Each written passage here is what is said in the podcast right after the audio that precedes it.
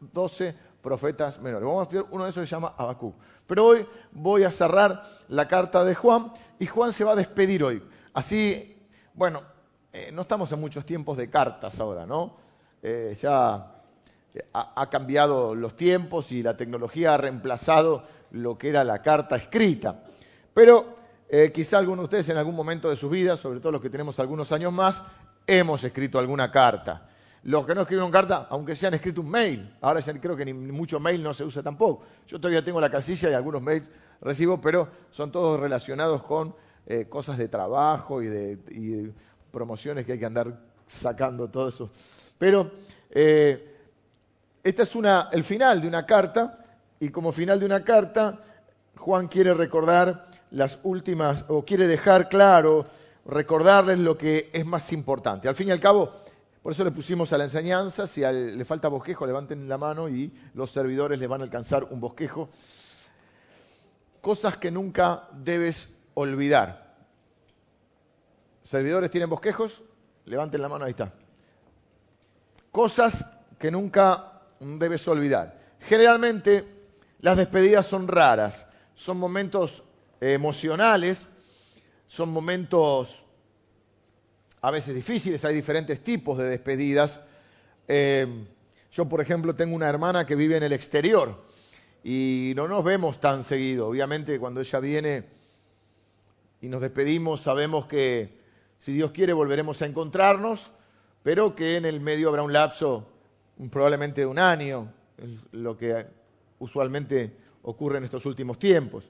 Y bueno, las despedidas siempre tienen ese, componente emocional. Por ejemplo, eh, por esto y por muchas, por otras razones, cuando voy al aeropuerto a llevar a alguien a buscar algo, cuando toca viajar, ves vos las despedidas. Hay gente que es dramática, ¿no? Se despide y vos estás llorando y dice que se va a vivir otro lado. No, se va 15 días de vacaciones.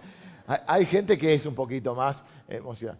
Eh, hay despedidas más duras también, ¿no? Algunos de nosotros nos ha tocado despedir a seres queridos que ya no están con nosotros y saber que son los últimos tiempos. Me ha pasado con mi papá y capaz te ha pasado con, algún familiar, donde eso es mucho más doloroso porque vos ya sabés que se acerca el último tiempo y esas despedidas, sabemos, tenemos la, fe y la esperanza que nos vamos a reencontrar, pero sabemos que no será en forma inmediata.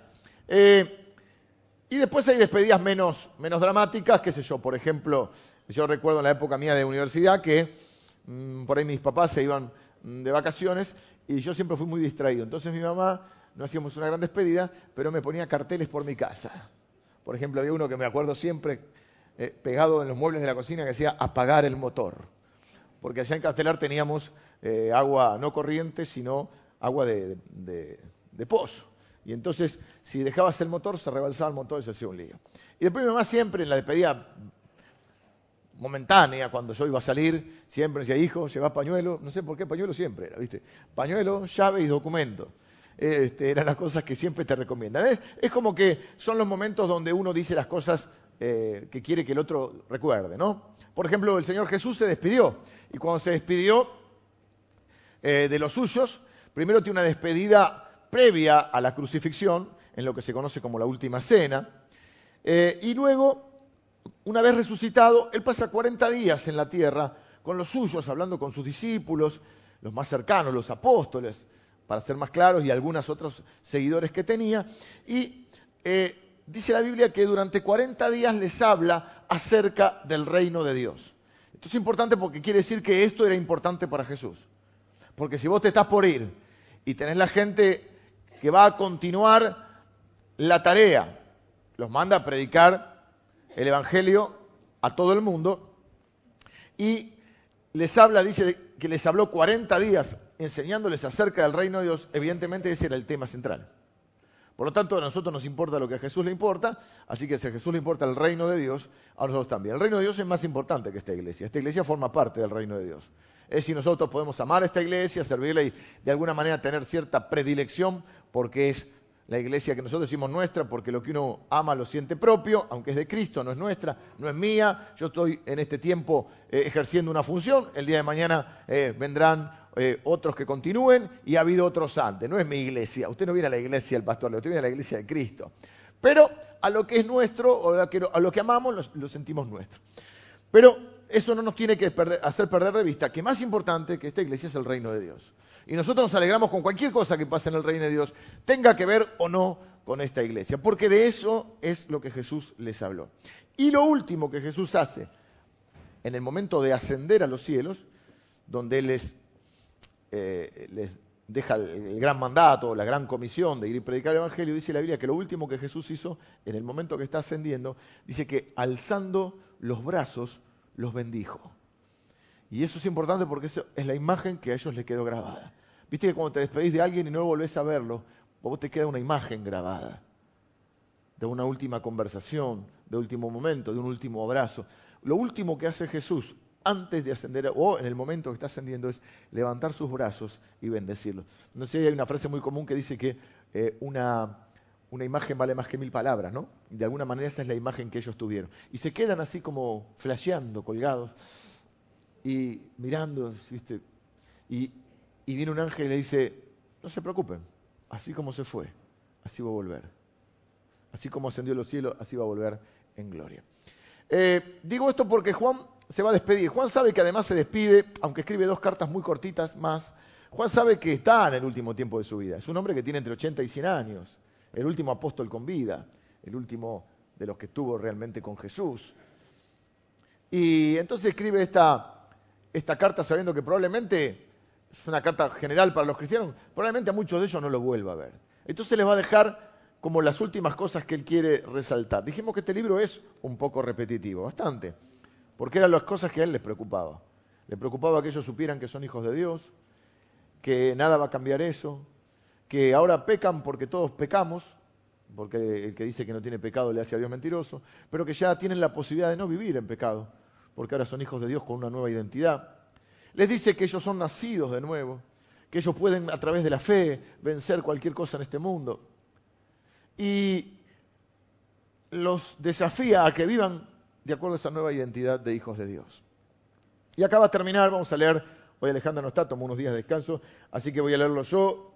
Eh, primera Juan capítulo 5, voy a leer a partir del versículo 13, es el último párrafo de la carta que está en la hojita, en el bosquejo está también. Dice, estas cosas os he escrito a vosotros que creéis en el nombre del Hijo de Dios, para que sepáis que tenéis vida eterna y para que creáis en el nombre del Hijo de Dios. Y esta es la confianza que tenemos en Él, que si pedimos alguna cosa conforme a su voluntad, Él nos oye. Y si sabemos que Él nos oye en cualquiera cosa que pidamos, sabemos que tenemos las peticiones que le hayamos hecho. Si alguno viene, eh, viere a su hermano cometer pecado que no sea de muerte, pedirá y Dios le dará vida esto es para los que cometen pecado que no sea de muerte. Hay pecado de muerte por el cual yo no digo que se pida. Toda injusticia es pecado, pero hay pecado no de muerte. Vamos a hablar un poco acerca de eso después. Sabemos que todo aquel que ha nacido de Dios no practica el pecado, pues aquel que fue engendrado por Dios, aquel con mayúscula y que fue engendrado es Jesús, aquel que fue engendrado por Dios le guarda y el maligno no le toca. Sabemos que somos de Dios y el mundo entero está bajo, el maligno, Satanás. Pero sabemos que el Hijo de Dios ha venido y nos ha dado entendimiento para conocer al que es verdadero y estamos en el verdadero, en su Hijo Jesucristo. Este es el verdadero Dios y la vida eterna. Hijitos, guardaos de los ídolos. Amén. Linda forma termina la carta, ¿no? Te abrazo, saludas a un familiar, guardate de los ídolos. ¿Mm? Rara para terminar la carta, pero es uno de los temas que le preocupaba, que son los ídolos. No voy a hablar específicamente hoy de los ídolos, porque sería otra predica aparte, de qué son los ídolos. Son falsos dioses o cosas que nosotros, cosas o personas, algo o alguien, que nosotros podemos poner en nuestra vida de tal manera que ocupan el lugar de Dios. Para algunas personas es una relación. Persona que dice, por ejemplo, si me dejas me mato, su Dios es la otra persona. El Dios más común que, puede tener una persona eh, y que Jesús habló que de alguna manera el amor a Dios competía, ¿cuál es? El dinero. Jesús dice, no se puede servir a dos señores. O se sirve a uno o se sirve al otro. porque se va a amar a uno más que al otro y se va a menospreciar al otro y viceversa. Y dice, así no se puede servir a Dios y a las riquezas. Y en realidad está traducido riquezas, pero la palabra más en el original es no se puede servir a Dios y a Mamón, que es una especie de, Dios o poder detrás de las riquezas. Yo siempre aclaro que el dinero es una herramienta neutra, puede ser buena o mala, pues es una gran herramienta, pero es un Dios horrible. El problema no es tener o no tener dinero. La Biblia dice que raíz, la causa de todos los males, es el amor al dinero. En otras palabras, vos podés ser un seco, no tener un peso y amar el dinero, y también puede ser tu Dios. Si estás dispuesto, no sé, a dar tu vida por las riquezas, a que sea, ocupan el centro de tu, de tu, de tu, de tu ser. Eh, así que no voy a hablar tanto de los ídolos, porque podríamos estar bastante tiempo con eso, sino que voy a hablar del verdadero Dios, y en base al verdadero Dios, por contraste, surgen los otros falsos dioses, no porque haya otros, sino porque uno puede endiosar. Quiero que nunca olviden, dice Juan, y digo yo hoy, eh, acoplándome a Juan, algunas cosas acerca de nuestro verdadero Dios. Lo primero, nunca olvides que Dios siempre está con vos. Lo ha prometido, lo ha cumplido y lo cumplirá. ¿Por qué eh, está, o en qué contexto dice esto? Dice, bueno, estas cosas os he escrito a vosotros que creéis en el nombre del Hijo de Dios. ¿Quién es el Hijo de Dios? Jesucristo. Para que sepáis que tenéis vida eterna y para que creáis en el nombre del Hijo de Dios. ¿Cómo, dijimos en, en varios domingos atrás, cómo, cómo se recibe esa vida eterna? Se recibe poniendo nuestra fe en Cristo. Ahí lo traducen como creer en Dios. Pero hay que hacer una aclaración que la fe no es creer en la existencia de Dios. La Biblia enseña que los demonios creen y tiemblan, es más, en un momento Jesús está, se le aparece una persona poseída por demonios, y había varios, y uno le dice, ¿qué tienes con nosotros, hijo de David? O sea, el propio demonio está diciendo que él es el hijo de David. El hijo de David le llamaban al, enviado, al Mesías, estaba reconociéndolo como Mesías. Sin embargo, que crean en la existencia no significa que lo adoraran como Dios. Entonces, cuando uno ya habla de creer en el Hijo de Dios o recibir al Hijo de Dios. Lo que uno está diciendo es poner su fe en Cristo de tal manera que uno lo, reconoce no solo como Dios, el Hijo de Dios, sino como nuestro Dios. Y dice que cuando uno hace eso, en ese momento comienza la vida eterna. La vida eterna no comienza cuando yo me muero. La vida eterna comienza cuando yo nazco de nuevo, cuando pongo mi fe en Jesucristo. En realidad también, quiero hacer esta aclaración, todos los seres humanos somos eternos. No es que los que no tienen a Cristo no son eternos. Los que no tienen a Cristo lo que tienen es otro destino. Por eso cuando hablamos de vida eterna, hablamos de vida con Dios, porque creemos que sin Dios no es vida. Pero en realidad la Biblia habla de que todos los seres eh, humanos, un día dice la Biblia que el mar devolverá a sus muertos, que todo el mundo estará delante de Dios y Dios juzgará, por eso dice que Jesucristo vendrá a juzgar a los vivos y a los muertos. Y hay un destino para los hijos de Dios y hay un destino para los que no son hijos de Dios. Por lo tanto, en sí, eternos somos todos. Lo que cambia es que cuando hablamos en la Biblia de vida eterna, hablamos de una vida con Él. Eterna, o sea, sin fin.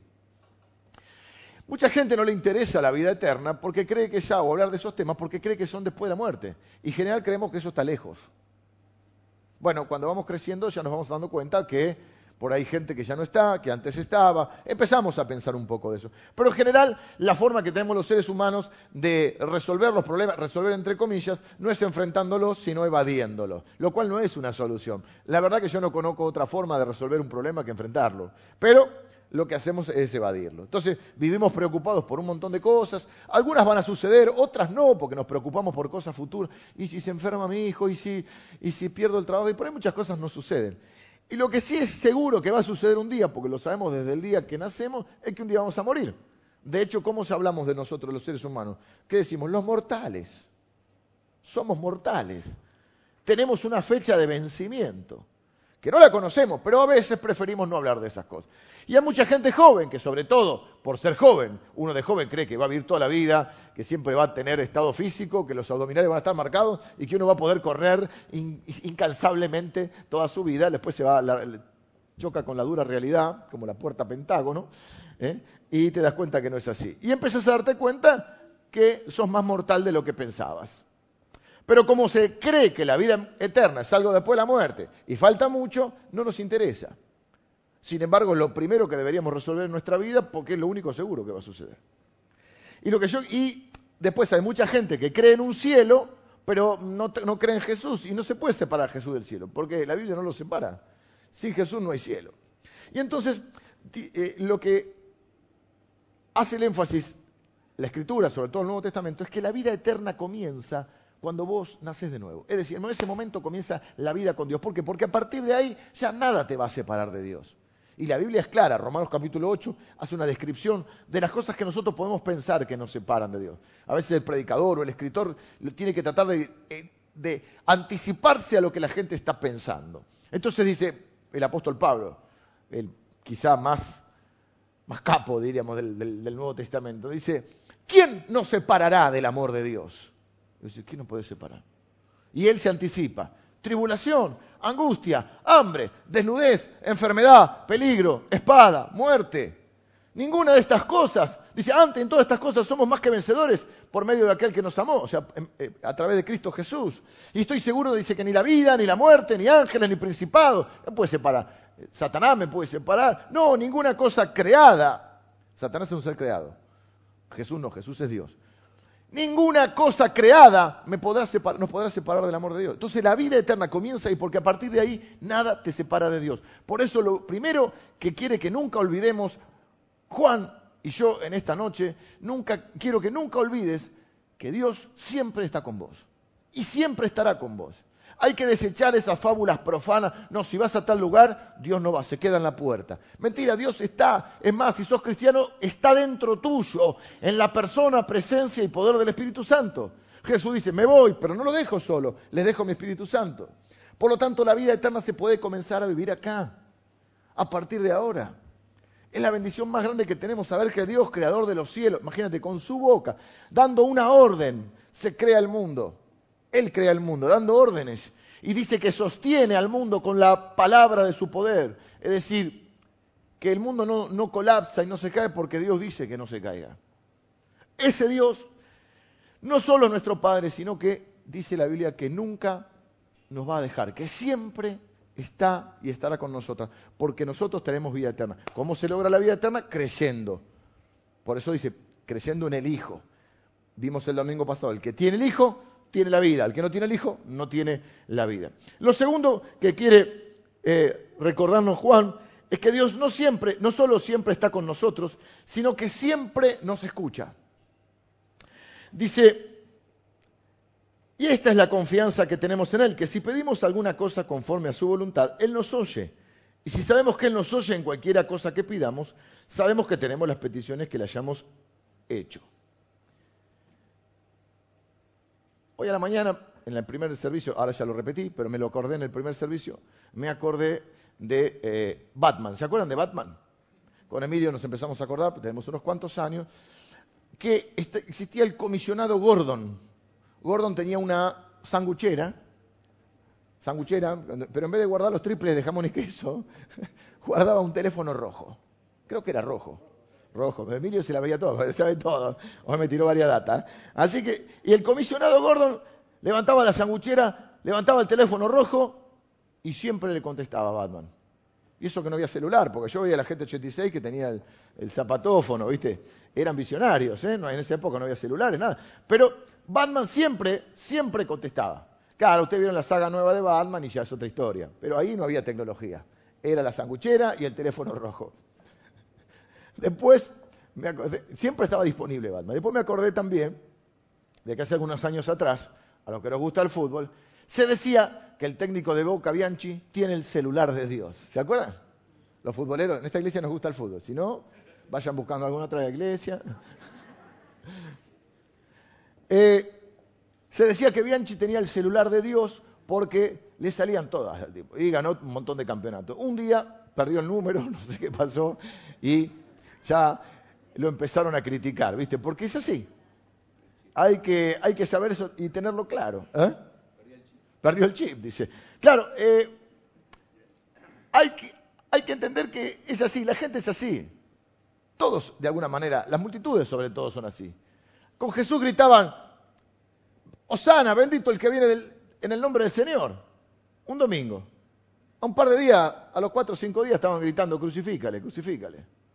Así que no tenés que creerte demasiado los elogios y demasiado las críticas. Y ser centrado. ¿eh? No te creas mucho ni, la victoria ni la derrota, porque hoy pueden gritar que sos un bendito y mañana pueden gritar, crucifícale. ¿Sí? Bueno, algo así pasó con el, con el pobre Bianchi y un día lo despidieron o se fue, bueno, qué sé yo, porque había perdido el celular de Dios. ¿Qué quiero decir con esto? No, Dios, dice la Biblia, nunca duerme el que te guarda. El celular de Dios está siempre prendido y Dios está siempre dispuesto y disponible. Dice la Biblia en una promesa de las más lindas de toda la Biblia, clama a mí y yo te responderé.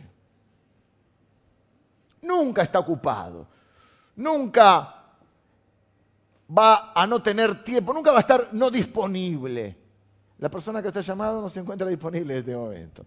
Dios siempre tiene el celular prendido. Yo también me acordé, obviamente, de la relación no solo con mis hijos, en primera instancia con mis hijos, pero bueno, yo hace años que vivo con el... Eh, no, no apago el celular yo, porque antes de que falleciera mi papá, él estaba enfermo y a veces teníamos que salir a cualquier hora a correr y yo tenía el celular prendido siempre. Y ahora lo hago por mi mamá, porque mi mamá es una señora mayor y siempre tengo el celular prendido a cualquier hora. De joven tenía un sueño profundo, que podían martillarme la cabeza y yo seguía durmiendo. Ahora un mosquito me hace y ya no puedo, tengo que prender la luz. Ahora no me despierto así, entonces tengo el celular ahí prendido. Yo sé que, eh, y sobre todo en este caso, mi mamá sabe que el celular ese está prendido. Es más, le puse un, botón de llamada en su celular de llamada rápida. Vos te dices cualquier cosa, vos apretás este, el 2. Mantenerlo apretado y va a sonar mi celular. También hice con mis hijos cuando eran más chicos ahora son más grandes y tienen su celular. Yo le dije siempre, ustedes me pueden llamar en cualquier momento del día. Por más que yo esté trabajando, yo nunca estoy ocupado para ustedes. Ustedes saben que cuando me necesitan, ustedes me llaman. De hecho, han pasado cosas raras. Una vez estaba en una reunión, un día viernes acá, no me acuerdo de qué era, si era como la cena que tuvimos el otro día de integración. Tuvimos cena de integración el viernes, muy lindo también, que es una cena para las personas, invitamos a las personas eh, que están viniendo en el último tiempo, por supuesto es gratuito lo único que había que confirmar. Y ahora tenemos una reunión, no es cena, pero una reunión de matrimonios el día viernes a las 9 de la noche en este lugar. Bueno, no sé si era una reunión de matrimonios o una reunión de no sé de qué. Y mi hija, y yo si están con, con Lili y mi esposa, bueno, estoy un poco más. Pero si ellos no están en casa o no están con... Yo tengo el celular prendido. Y ellos saben que me pueden llamar. Y mi hija, no sé si no sabía qué, me llamó. Por supuesto, después me retó, ¿no? Pero me llamó, yo estaba en la reunión ya. Le digo, mira, estoy acá, con... está un montón de gente que te está escuchando, así que muy feliz no estaba. Pero eh, quiero decir, la atendí un segundo, porque yo sé que pueden necesitar algo. Y yo soy su papá. Y el amor de padre es un amor responsable. Quizá eso lo diferencia de otros amores. Es un amor donde por muchos años, quizá cuando sean grandes no, aunque los que tienen hijos grandes se siguen ocupando de, sus hijos. La realidad es que vos podés amar a alguien, pero sabés que ese alguien, vos no sos responsable de su vida. Pero de tus hijos vos sos responsable. Dios es un padre que se hace responsable. De hecho, ese concepto de padre fue un concepto eh, revolucionario que trae Jesús. Hasta Jesús, nadie le decía, o sea, le decían padre, pero era el padre de la nación de Israel era el Dios de Israel. Cada nación tenía su Dios, o sus dioses, y, Dios Jehová, que ni lo nombraban, que era tan santo que, es tan santo, pero bueno, en, el respeto que ellos le tenían, los escribas que iban escribiendo el Antiguo Testamento, en el momento que tenían que escribir el nombre de Jehová, dejaban todo, se iban a bañar, se cambiaban la ropa, porque así de santo era Dios. De hecho, no, no lo escribían completamente el nombre para no, eh, o sea, para no sentir que estaban tocando algo demasiado sagrado. Jesús viene y dice, usted tiene un Padre que es santo, que merece esa clase de respeto, pero que además es un Dios cercano. Él sabe de qué cosas tiene ustedes necesidad. El libro de Mateo habla mucho de esto, en el Sermón del Monte, que es mucho más que las bienaventuranzas, son varios capítulos. Dice, Él tiene contado los cabellos de vuestra cabeza. No se cae un solo cabello de tu cabeza sin que Dios lo permita. Él sabe de qué cosas tenés necesidad. No te preocupes, tenés un Padre. Acércate a Él, buscale, pedile. Él te va a abrir, Él te va a oír. Concepto totalmente nuevo. Los que nos criamos en el Evangelio, y, eh, no nos suena nuevo esto, porque nosotros estamos acostumbrados de que Dios sea nuestro papá. Y estamos acostumbrados de chicos que ante cualquier, cualquier eh, dificultad que teníamos podíamos pedirle a Dios, orar a Dios. Quizá otros no, ensayaban otro tipo de estrategias. Te seguía un perro y San Roque, San Roque, que este perro no me toque. Pero yo me crié en la iglesia donde sabía que a los santos no se le pide, que para eso tenemos un padre. Así que yo San Roque no, me lo aprendí después por las malas compañías. Yo le pedía, no le pedía trabajo a San Cayetano, porque yo tengo un padre. No necesito pedirle a otro. Y el padre sabe de qué cosas tengo necesidad, pero al pedirle lo que yo estoy haciendo es reconociendo que él es mi papá. Entonces, lo que Juan nos dice es, nunca se olviden que Dios siempre está con ustedes y nunca se olviden que Dios siempre los escucha. Para eso hay que cambiar el chip, digamos, el chip religioso. Vieron que hay, personas que todavía tienen el chip religioso y oran así. Oh tú, oh Señor de la gloria de los cielos, una, una cosa, ¿viste? Está bien, es poético, es lindo, pero le hablan en Reina Valera 60, ¿vieron? Padre, bendecidos. Pensalo más en términos de un hijo y un padre. Te acercás confiadamente, con respeto. Tampoco es que está obligado a nada ni que vos tenés que perder el respeto hacia él. Pero es tu papá. Y vos te podés acercar. Es más, la Biblia dice: acérquense confiadamente. Confiadamente. Y dice que no solo podemos pedir, eh, está hablando de la oración, obviamente, que es hablar con Dios en una conversación donde no oro para que Dios haga mi voluntad, ni para informarlo de algo que Dios no sabe. Mira, te estoy llamando, Señor, porque hace tres meses, no sé si sabés que hace tres meses que estoy sin trabajo. ¿eh? Así que vamos contestando. Y por otro lado, los de la iglesia no me llamaron, así que anotá que esa iglesia no, está haciendo, pero tenemos mucho esto de los derechos del consumidor. Eh, así que anda notando que esta iglesia no me visitó nadie. O una conversación donde hablo con Dios y lo escucho a Dios. Hicimos una serie que se llamaba Orando con Cristo, donde aprendimos a orar como oró Jesús. En el Padre Nuestro y en una oración que se encuentra en Juan capítulo 17, en otro libro que escribió Juan, el Evangelio de Juan, donde Jesús en el momento más difícil de su vida ora a Dios y ora solo. Y quiero que escuchen esto. Es tan importante lo que él oró que no había testigos, porque los tres testigos estaban, dice, a un tiro de piedra, o sea, estaban lejos, que eran Juan, Jacobo y Pedro y dice que se quedaron dormidos. Pero después nos enteramos lo que Jesús oró. ¿Cómo nos enteramos? Evidentemente Jesús, después de resucitado, les tiene que haber contado a ellos qué es lo que oró. Y de hecho se lo tiene que haber contado a Juan porque el que, el que registra esa oración es Juan, este mismo Juan. Y dice que él ora diciendo, mira, esta es mi voluntad, estoy muy angustiado, estoy, es el momento más difícil de mi vida. Si es posible que se haga mi voluntad pero si la, tu voluntad no coincide con la mía, que se haga tu voluntad. O sea, se somete a la voluntad de Dios.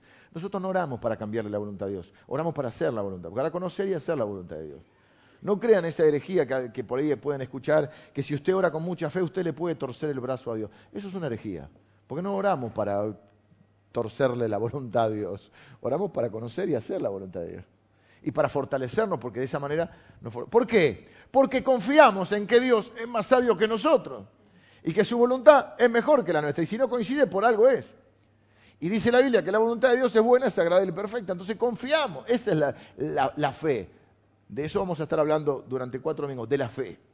Y dice que no solo podemos tener esa oración personal donde derramamos nuestro corazón delante de Él, la Biblia nos invita, dice, derramad delante de Dios vuestro corazón, sino que además podemos a Dios orar de otra manera que se llama interceder o intercesión le llamamos, no intersección, no se confundan. Esas intersecciones cuando se unen dos rectas, ¿sí? O dos, eh, sí. La intercesión es, viene de la palabra interceder, o la oración intercesora, con C, interceder, que significa poner la cara por otro, pedir por otro, hablar en nombre de otro. Es cuando, y entonces dice ahí, que no solo te escucha cuando vos planteas lo que a vos te pasa, sino también por aquellas personas por las cuales estás preocupado. Dice, si alguno viene a su hermano cometer pecado que no sea de muerte, pedirá y Dios le dará vida. Esto es para los que cometen pecado que no sea de muerte. Hay pecado de muerte por el cual yo no digo que se pida. Toda injusticia es pecado, pero hay pecado no de muerte. Él dice, seguramente muchos de nosotros podemos estar preocupados por personas que amamos y que están tomando malas decisiones, están haciendo malas elecciones con su vida. Quizás algunos de ustedes están preocupados por sus hijos, por ejemplo. Quizás sus hijos están en un tiempo donde no están tomando buenas decisiones, donde quizás están viviendo tiempos de, crisis, quizás eh, ustedes los criaron en la fe y hoy o, reniegan de la fe o están alejados de Dios. Quizá están tomando decisiones que vos crees que se están equivocando. Suponete. Tu princesita se puso de novia con un troglodita. Y decís, Señor, manda fuego, Señor. No del Espíritu, fuego, fuego. Eh, y que lo consuma. O la mamá que cree que su hijo es el príncipe azul, se parece más a una rana verde, pero cree que es el hijo y dice con esta, ¿viste? Bueno, puede pasar. Se está equivocando. O, como digo, se está alejando de Dios. O tenés, puede ser, puede ser, puede ser tu esposo, tu esposa, Puede ser gente, ahí dice tu hermano, o sea, cualquier persona que vos ves que está equivocándose y está empezando a desviarse del camino. Dice, vos podés orar, interceder por él. Es más, es lo que deberíamos hacer. Eso nos evita el chisme, porque en vez de hablar con otros de la persona, hablamos con Dios de la persona. Después ya no te quedan tantas ganas de hablar. Porque viste que es, como una cosa que la contás. Viste cuando chocas, al primero que te encontrás le contás todo el choque. Al segundo un poco menos. Chuy, al tercero, chuy, chocaste. Ya al cuarto te dice chocaste. Sí, choqué. Ya no le querés contar nada. Bueno, con Dios pasa lo mismo. Muchas veces lo dejamos para el final. Hablamos con todo y al final Dios. Entonces, bueno, hablaste con uno y le contás todo tu drama al otro, al otro. Y cuando llegas a Dios, Dios, vos conoces mi corazón, me voy a dormir. Chao. Arranca al revés. Arranca por Dios. Abrí tu corazón delante de Dios. Eh, y vos le podés hablar a Dios, interceder. Es un gesto de amor orar por alguien. A mí me dicen, muchas de ustedes, la verdad que es una iglesia muy amorosa esta, entonces muchas veces hay un montón de personas que me bendicen en la iglesia con diferentes actos de servicio, ayudándome en algo. Y a veces dicen, ¿qué puedo hacer, pastor? Pues yo estoy agradecido, quiero hacer algo por usted. Y yo digo, ore por mí. Spurgeon, que fue un gran predicador del fin del siglo XIX, para mí uno de los mejores predicadores. Este hombre predicaba en Londres, en una capilla sin micrófono para 4.000 personas. La gente se, agolpaba para escucharlo. Spurgeon se escribe. Y su sobrenombre, lo que le pusieron es el príncipe de los predicadores. Y él decía, nadie me puede hacer un favor más grande en esta vida que orar por mí. Es un gesto de amor cuando oras por alguien. Es más, la Biblia nos manda a orar aún por aquellos que por ahí no nos caen tan bien. ¿Qué es esto de pecado de muerte y no de muerte? Bueno, acá entramos en un problemón teológico que no voy a demorarme porque no lo resolveríamos tampoco acá y que en realidad no está del todo claro cuál podría ser. ¿Cuáles son algunas de las posibles especulaciones? Bueno, algunos creen que, por ejemplo, bueno, el catolicismo hace una clasificación entre pecados que le llaman veniales y pecados mortales o capitales. De hecho, capaz que vieron la película Pecados Capitales, ¿no? Creo que son siete los pecados capitales. Nosotros no tenemos esa diferenciación, pero es como que los pecados veniales son pecados un poco más leves. ¿eh? Son más light. Y los capitales son más bravos. Pero tampoco podría cerrar en esto, porque es raro que Juan diga, yo digo, no, dice, yo no digo que se pida por aquellos que han cometido pecado de muerte. Y nosotros oramos por los pecadores, porque todos somos pecadores. Y en sí todo pecado nos lleva a la muerte.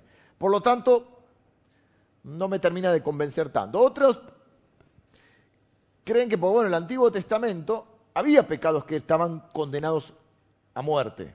A Jesús le trae una mujer encontrada en adulterio y le dicen, nuestro padre Moisés nos mandó a apedrearla porque la ley del Antiguo Testamento, eh, la ley mosaica que se llama, la ley de Moisés, indicaba eso en Deuteronomio. Entonces, eh, pero no porque Cristo vino a perdonar todos los pecados. Otros creen que es el famoso, hay muchos cristianos, y quiero aclarar esto porque por ahí alguno tiene esa carga en su corazón, la Biblia habla de un pecado imperdonable que es la blasfemia contra el Espíritu Santo. Y hay personas que, alguna vez me ha pasado, personas que se acercan y dicen, yo tengo ese miedo, porque dice la Biblia que es un pecado imperdonable. Entonces algunos dicen, yo tengo miedo de haber cometido ese pecado, de haber blasfemado contra el Espíritu Santo, porque blasfemar suena a insultar. Pero en realidad, la mayoría de los estudiosos de la Escritura, y yo concuerdo con esa postura, cuando se habla de blasfemar contra el Espíritu Santo, significa rechazar o negar la obra del Espíritu Santo. ¿Y cuál es la obra del Espíritu Santo? Convencernos de pecado. En otras palabras, es rechazar el Evangelio. Ahora, ni siquiera una vez, porque hay personas que pueden haber escuchado el Evangelio varias veces, lo han rechazado y un día reciben al Señor y reciben el Evangelio.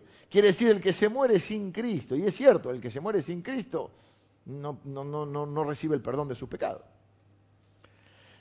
Pero sería el incrédulo, y si fuera un incrédulo, Juan no nos va a mandar a no orar por el incrédulo. Así que no tenemos muy claro qué. Hay una postura más, que es la que a mí más me cuadra, aunque también tiene sus cosas, que está basada en 1 Corintios 5 y que habla de que hay cristianos que en un momento la embarran tanto y están como empecinados en seguir haciendo las cosas mal, por lo cual están empecinados en pecar y se están dañando a sí mismos y están dañando a otros, y el Señor por amor se lo lleva. Entonces Pablo dice que aún que no sé qué estaba haciendo, lo entrega a Satanás. Es como que entrega, dice, entrega su cuerpo a Satanás para que su espíritu no muera. Es decir, el cuerpo, sabemos que el cuerpo se va a, nuestro propio cuerpo se, destruye.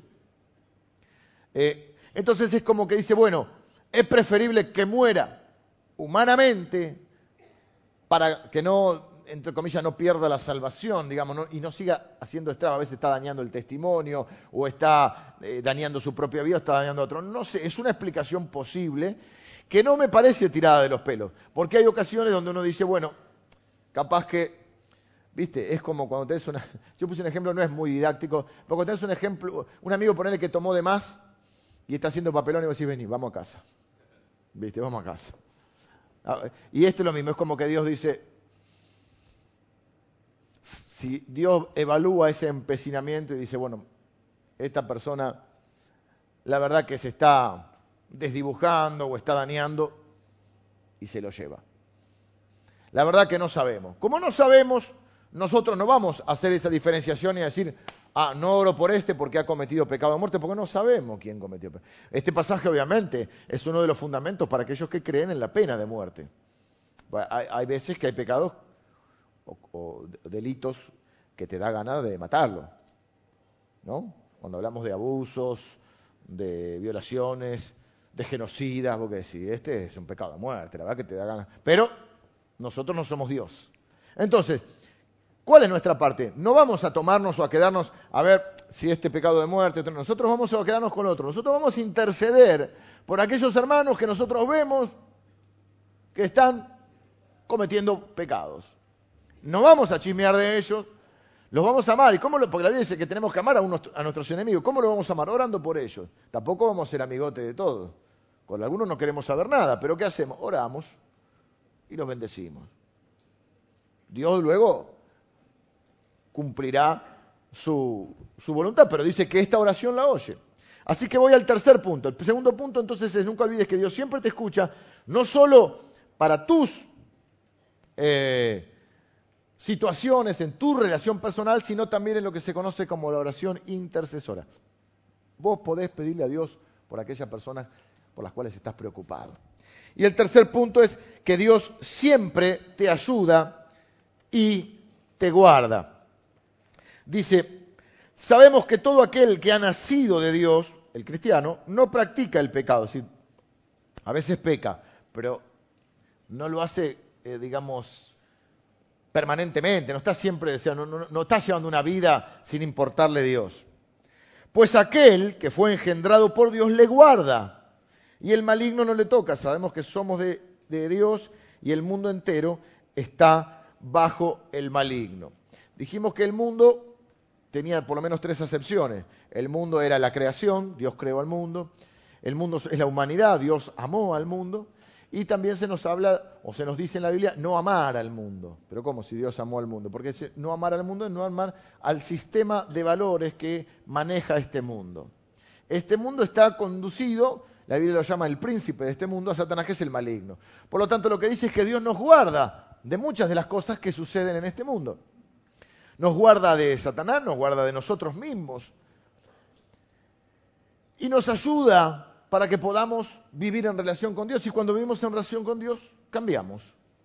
Por eso la pregunta que nos podemos hacer en este pasaje es, ¿de qué cosas me guardó Dios a lo largo de mi vida? Yo puedo poner algún ejemplo.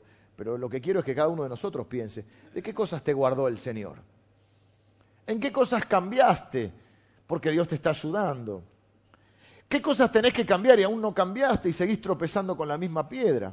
Hay cosas que vos decís, bueno, yo la verdad antes reaccionaba así, ahora en esto yo cambié. Porque la evidencia del nuevo nacimiento es el cambio. No es instantáneo, es un proceso, pero tiene que haber un cambio. Si Dios está en tu vida, si te importa su voluntad, si el Espíritu Santo en vos, tiene que empezar a haber unos cambios internos que luego se verán externamente, porque serán cambios eternos. Entonces, ¿qué está cambiando Dios en tu vida? ¿Qué ha cambiado? ¿Qué podés decir que cambia? Es cierto, no somos todo lo que deberíamos ser, ni todo lo que queremos ser, pero como decía el viejo predicador, una cosa sé, no soy el que era. Ya no soy el que era. Pero segunda pregunta, ¿qué cosas tengo que cambiar? ¿Con qué sigo luchando? ¿Con qué piedras sigo tropezando vez tras vez. Capaz que estás luchando, no sé, con el egoísmo. Sos una persona egoísta que piensa primero en vos. Capaz luchas con la terquedad. La terquedad es orgullo. Querer tener siempre razón. Es un orgullo, es creer que lo que uno opina es superior a los de los demás. Quizá podés luchar con la ira y siempre reaccionás de una manera desmedida y luego te sentís mal. Y te das cuenta que en el último tiempo has venido tropezando con esa piedra. Quizás la ambición. Y cuando hay alguna oportunidad sí, o algo que vos ves como algo de ganar algo, te volvés una persona ambiciosa, ventajera.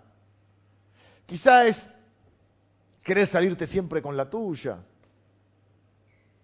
que vendría a ser ser un poco caprichoso o terco. Quizás es un pecado repetitivo, no lo sé. Pero es un buen momento para decir, si Dios me ayuda, si Él está conmigo, y si Él siempre me escucha, y si Él me guarda, y aún me guarda de mí mismo, ¿de qué me tiene que guardar? ¿Qué cosas tiene que cambiar en mí? De hecho, Dios nos guarda de las tentaciones. ¿Y qué son las tentaciones? Tentación no es pecado. Es cuando estamos queriendo hacer algo que está mal, sabemos que está mal y luchamos ahí, Dios nos guarda. Dios te guarda de los peligros. ¿Cuántas veces vemos nuestra vida y decimos, mira, lo que, mira el peligro que estaba y Dios me guardó? A veces es un peligro físico, a veces es un peligro, no sé, suponed, pongo un ejemplo, cualquiera que se me ocurre. Eh, estabas por hacer una sociedad con alguien y viste que al principio somos todos lindos y buenos y después, uh, oh, pero y tu mujer te dice, pues las mujeres son más perceptivas, tienen un instinto, algo, una intuición. Comieron antes del, del, del fruto, ¿viste? Esos cinco minutos nos llevan cinco años de ventaja. Entonces, ¿qué te decimos? Que cuidado, que este en algún momento... Este... Y vos decís, no, Carlito Macanudo, comemos asado y en algún momento... ¡Tac! Estabas por hacer una sociedad con alguien, Dios te guardó. Estabas por entablar, quizá una relación con alguien, pero ahí te estabas por casar con alguien y Dios te guardó. Vos decís, a mí no me guardó. Bueno. Quizá no lo guardó al otro, de vos. ¿De qué cosas te guardó Dios?